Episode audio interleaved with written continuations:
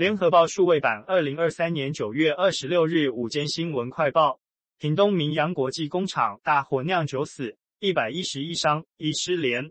屏东地检署追查公共危险和过失致死刑责同时，为防厂商脱产，请被害人向屏东地院申请假扣押。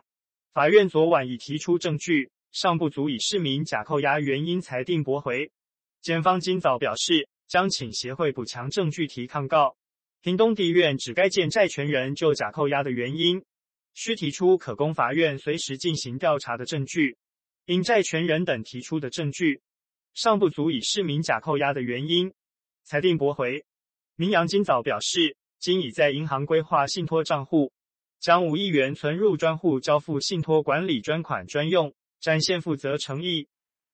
屏东明扬国际工厂大火酿百人死伤。内政部长林佑昌今表示，根据初步的火灾调查结果，厂房内有属于公共危险物品第五类的过氧化物，超过管制量达到三十倍。这个部分已经在厘清。林佑昌指出，昨天屏东地检署检察官已会同内政部消防署与屏东县消防局火场调查人员进入现场搜证，今下午会召开灾害事故调查会第一次会议。厘清起火点与爆炸原因，也呼吁应透过科学鉴定让证据说话。屏东明扬国际工厂大火造成百人死伤，爆炸厂区存放超量三十倍的危险物品，外界质疑中央地方互踢皮球。经济部长王美花今受访表示，没有踢皮球的问题，他只是经济部次长林全能今天南下，跟屏东县政府针对事故调查、检讨作业机制密切合作。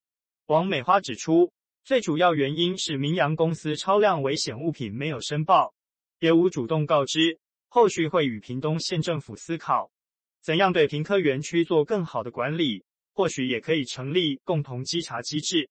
行政院长陈建仁今表示，近期提到消防工会议题，由于消防人员是公务员，公务员的形态相当多，组织工会会旷日费时，两院认为最好的方法。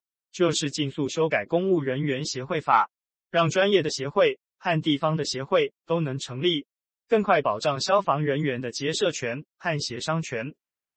巴西进口鸡蛋案引发争议，信兴蛋品与台农蛋品交代不清进口蛋去向，被依诈欺、贩卖虚伪标记商品等罪移送检方侦办。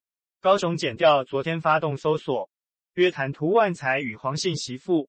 两人晚间近九时许已往熊检复讯，检方讯后认两人无羁押必要。清晨零时左右，諭令涂以三十万元交保，黄十万元交保。八十三岁的涂万才缓步离开熊检，被问到有无委屈，他一度开口没有意见，疑似在想讲话，随后被一旁的家属制止卖贡啦。律师则补充让老人家休息。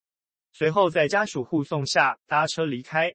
昨天有网友在 PTT 上贴出绿色坏蛋照片，引发恐慌。行政院长陈建仁今天受访表示，这是一则假消息，民众一定要提高警觉，不要被骗。政府也会积极督导，让民众了解这些假讯息。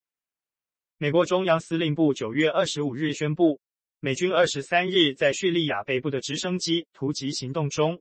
逮捕伊斯兰国叙利亚行动与协调官员阿布哈利勒法达尼，法达尼与该地区的 ISIS 网络有关系。这场直升机突击行动中没有平民伤亡。中央司令部发言人葛洛克中校表示，捕获法达尼这样的 ISIS 官员，增加美军在战场上定位、锁定与清除恐怖分子的能力。美军中央司令部仍致力于击败 ISIS。美国国家冰雪数据中心二十五日指出，南极海冰面积又创新低。该中心高阶科学家梅尔表示，这不仅是打破纪录的一年，而是极端破纪录低点的一年。